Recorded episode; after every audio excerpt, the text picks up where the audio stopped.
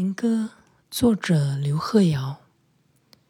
没有忧郁，行走在午后的白色庭院，阴影甚大，飞鸟般哗然，开散，无名之处蔓延着，像动物优雅的爪，揉捻心脏的力，泉水之眼涌出。